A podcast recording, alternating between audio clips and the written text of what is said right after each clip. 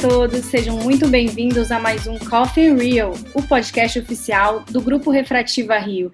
Eu sou Natália Giacomin, aqui comigo estão Marconi Santiago, Carla Medeiros, Lícia Pedral e a nossa convidada Thais Albi, para falar sobre um assunto super interessante que é estrabismo e cirurgia refrativa.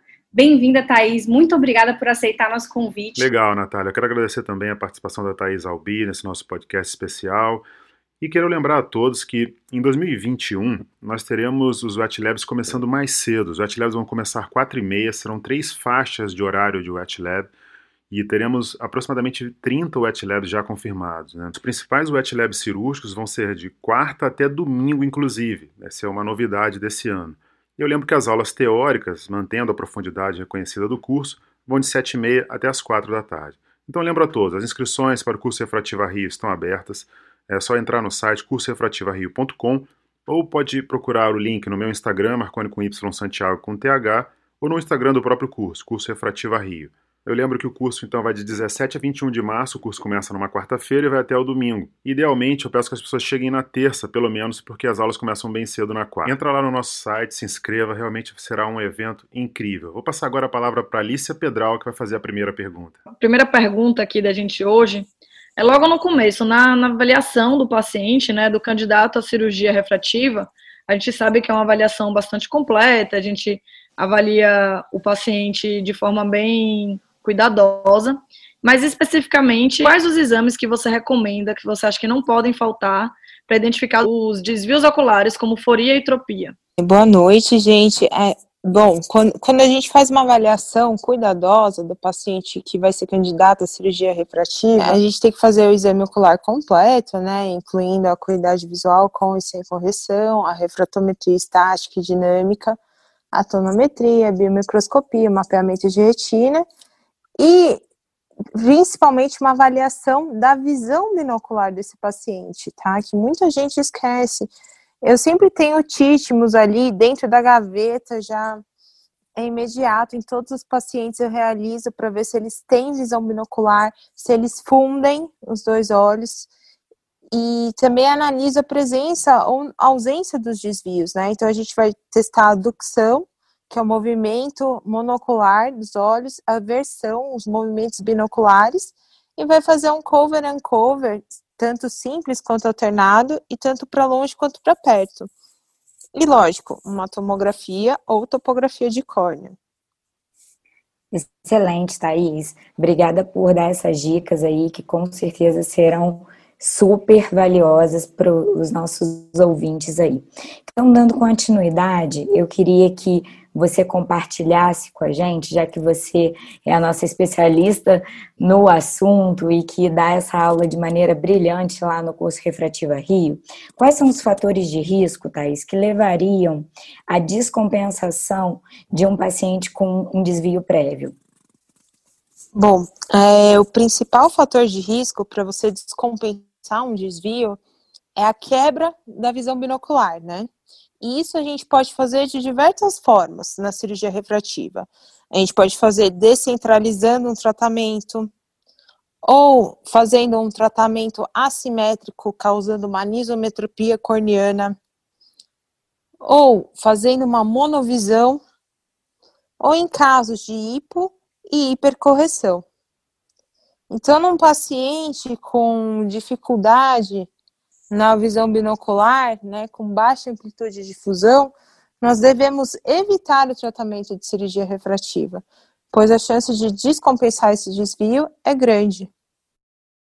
Mas naqueles pacientes que têm estrabismo manifesto sem correção, que são ortofóricos com óculos ou a lente de contato. A cirurgia é uma boa opção nesses casos?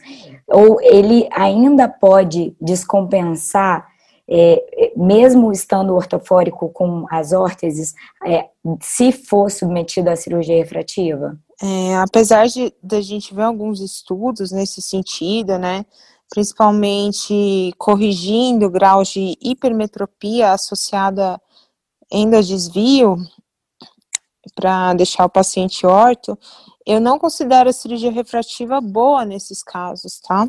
Porque a gente pode causar uma hipocorreção e manifestar o desvio. E principalmente nesses pacientes, né, a gente vê um componente acomodativo. E a gente pode descompensar a acomodação causando uma diferença, uma anisometropia entre os olhos, por uma hiper ou uma hipocorreção, e resultar num desvio manifesto maior. E mesmo que a gente faça um tratamento de hipermetropia que fique, como todo cirurgião refrativo sonha, zerado, né? Esse paciente ele vai ter uma regressão desse tratamento e ele pode descompensar esse desvio futuramente.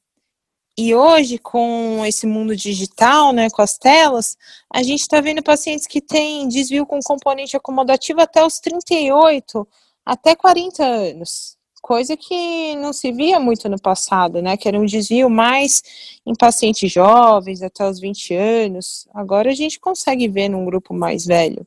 E qual tipo de estrabismo não pode ter seu grau corrigido com laser de maneira alguma, Thaís?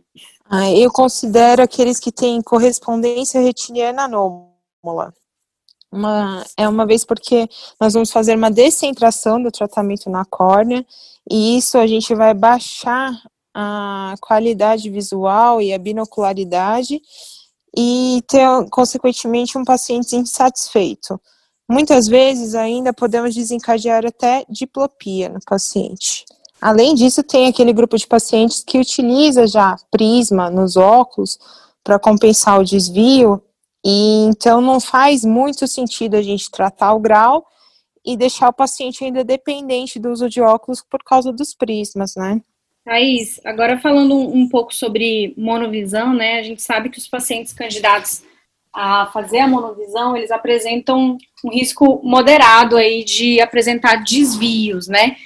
A, a monovisão, assim, quando a gente vai fazer, a gente tem que ter bastante certeza de que o paciente realmente não, não possui nada prévio para não descompensar nada. Como que você uhum. pensa assim, em relação a como a gente deve se proteger no pré-operatório para que a monovisão ela não nos traga surpresas?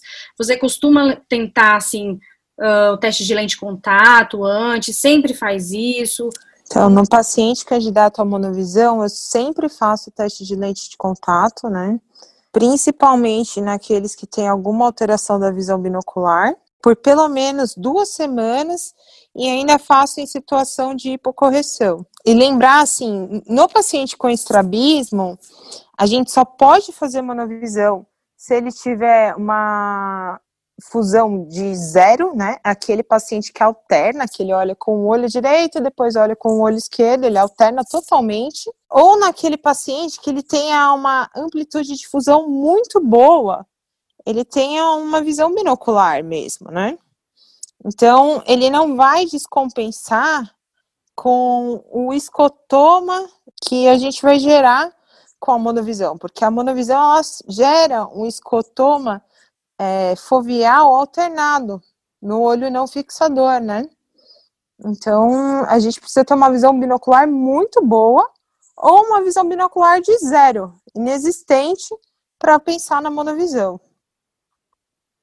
Então, nesses pacientes candidatos, sempre ver a visão binocular. Mais importante fazer um títmus e ter uma grande visão binocular ou ele não ter nenhuma visão binocular. Só para acrescentar um pouquinho sobre esse assunto de monovisão, que eu acho interessante também, Thais, é que um outro problema a ser considerado é que a maioria dos pacientes candidatos à monovisão, ele, ele tem refração simétrica com mesmo ceratometria. Mas assim, após a correção cirúrgica, as córneas elas vão ter ceratometrias diferentes. E isso pode causar a aniseicônia, né, e eventualmente até diplopia, né? É interessante essa essa informação também. É, principalmente quando a gente é, realiza a monovisão, assim, é que é muito difícil, né? Mas quando a gente causa uma córnea acima de 3 dioptrias. Então, se a gente tem umas córneas um pouquinho diferentes, tipo 44 com 42, a gente faz uma monovisão no olho de 42, deixando ele em 40 e o outro olho de 44 a gente encurva um pouco porque é hipermétrope e deixa em 45, se a gente tiver uma nisocórnea maior que 3, a chance da gente descompensar algum desvio preexistente ou de causar uma instabilidade ali fusional é muito grande. Então, sempre respeitar esse limite nas curvaturas entre três dioptrias entre os dois olhos. E nos pacientes que têm algum comprometimento de visão binocular, sempre evitar estar tá fazendo a monovisão. Concordo bastante com você. Eu acho que quando a gente indica a monovisão, né, nos pacientes que não têm nenhum tipo de desvio, a gente tem que realmente é, avaliar bastante antes, fazer os testes com lente, conversar muito com pacientes e é, avaliar esses limites. E sobre em relação à dominância, eu queria te perguntar também como é que você costuma testar a dominância no, nos pacientes? Ah, é, eu testo fazendo. Eu pergunto primeiro para ele: ah, se você fosse olhar numa fechadura, qual olho você usaria? Porque a pessoa sempre tem o, o olho dominante que ela vai olhar em direção ao objeto, que ela vai buscar o objeto. E lógico, a gente testa com o monotipo do E lá na frente, aí ele faz é, uma abertura entre as mãos e ele vê com qual olho que ele está realmente fixando o objeto na frente. Mas também eu faço o teste com a lente de contato, porque às vezes na monovisão, apesar da gente preferir o olho dominante para longe, existem pacientes que preferem a monovisão ao contrário, né? O olho dominante para perto. Então, acho que a lente de contato é sempre válida. É verdade. Normalmente eu testo é, pelo menos de duas a quatro semanas aí antes de de decidir o que vai acontecer. É. Thaís, agora falando um pouquinho sobre os hipermétropes, né? Eles são mais suscetíveis a apresentar isoforia, ambliopia e amplitudes fusionais reduzidas, principalmente a divergência fusional. Na hipermetropia, assim, para falar o, o, básico do básico, mas uma coisa super importante, é, o que você acha em corrigir? A refração dinâmica ou estática nos hipermétropes? Depende da idade, é, como você procede nesses casos? Eu acho que estática sempre, né? A gente só pode pensar em corrigir a dinâmica quando a gente tem aqueles hipermétropes maior que 4, em que a qualidade da, da correção da hipermetropia pode ser pior. É, tirando isso, eu sempre faço a refração estática. E nesses casos, Thaís, você tem algum número mágico, assim, que você costuma é, usar para indicar ou não você ou não, você vai avaliando mesmo é, toda aquela questão de curvatura e da refração manifesta e estática? Ah, eu sempre penso na curvatura final, né? E principalmente uhum. se a gente está uhum. lidando num paciente que é a primeira cirurgia refrativa, ou se é uma reoperação, sempre penso na diferença de curvatura corneana que a gente vai ter e também na idade do paciente, né? É, não gosto de corrigir hipermetropia no paciente muito jovem. Eu gosto mais daqueles pacientes um pouquinho mais velhos, com uma hipermetropia mais baixa. Primeiro, porque a gente vai evitar lidar com o componente acomodativo que ele possa ter para compensar uma hipermetropia, porque às vezes a gente é, trabalha com um paciente que, por exemplo, tem 6 graus de hipermetropia, mas ele usa 4 no óculos. E ele tem uma exoforia que você não percebeu, porque ele usando 4 no óculos, ele está acomodando 2, aí ele faz uma vergência, né? E ele compensa essa exoforia dele, fazendo essa vergência. Então, isso também você tem que avaliar quando você trabalha com a hipermetropia. Aí, nesse caso, por exemplo, você poderia pensar em corrigir só quatro de hipermetropia no paciente que tem seis, se ele usa esse componente acomodativo para compensar um desvio. É, é nesses uhum. casos, né, quando a refração total ela não foi usada previamente, é comum o paciente ficar meio pisado e às vezes até insatisfeito, né, com o resultado. Mas quando a, a correção ela for realizada, como a acomodação diminui com o passar do tempo, o paciente ele volta a necessitar do óculos, né? Especialmente para uhum. visão de perto. Assim, a correção da hipermetropia, ela só deve, eu acho que, ser indicada mesmo é, depois que o paciente usar a correção total e se adaptar a ela, né? Essa deve ser talvez o, um, o alvo final aí para correção. Sim, principalmente é, lembrando dessas, dessas questões dos, dos desvios, né? Como a Thaís bem lembrou, eu acho que isso é muito importante, assim, porque muitos dos pacientes têm a ideia de que a cirurgia refrativa é uma cirurgia estética, o que na verdade não é, é uma cirurgia funcional, né? Mas imagina o paciente que tem essa mentalidade, tá lá ortofórico e de repente no pós-operatório aparece com um desvio. Vai ficar muito insatisfeito, né? E é tudo que a gente quer evitar. É, o pior que isso é quando fica com diplopia. Aí nós temos o maior problema da cirurgia com certeza, com, com certeza.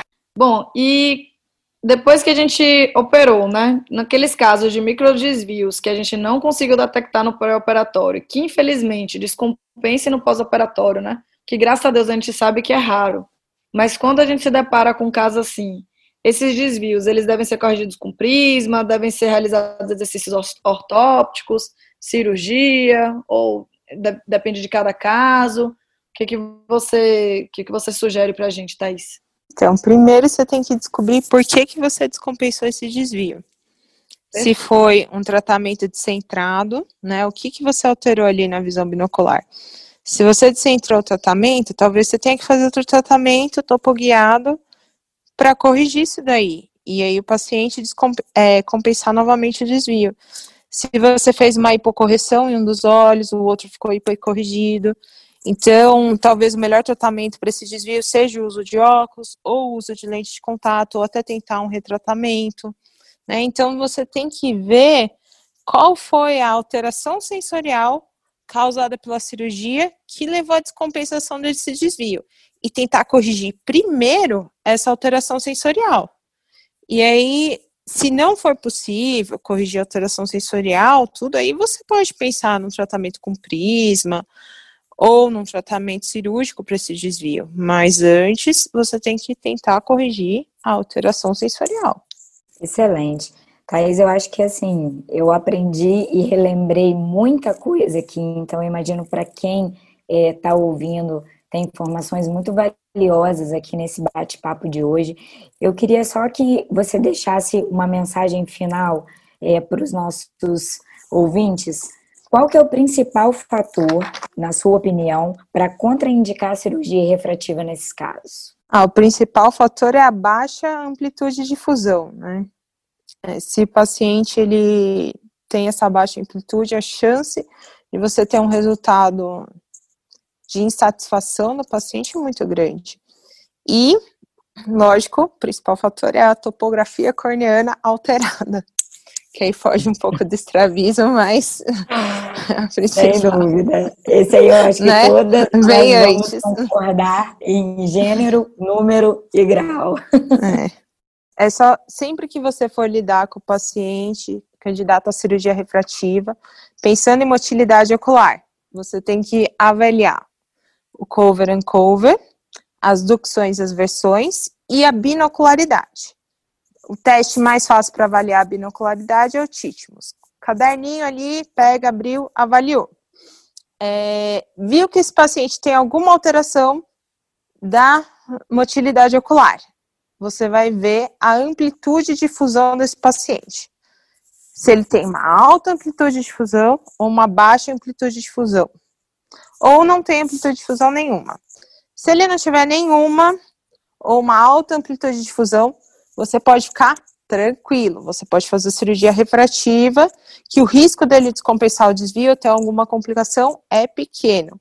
Agora, se ele tem uma baixa amplitude de difusão, você tem que ficar muito atento, pesar se vale mesmo a pena fazer essa cirurgia, discutir com o paciente, mostrar sempre as alternativas com lente de contato, as outras opções que ele pode ter e testar sempre que possível com lente de contato o resultado cirúrgico nas piores condições, as de hipo e hipercorreção.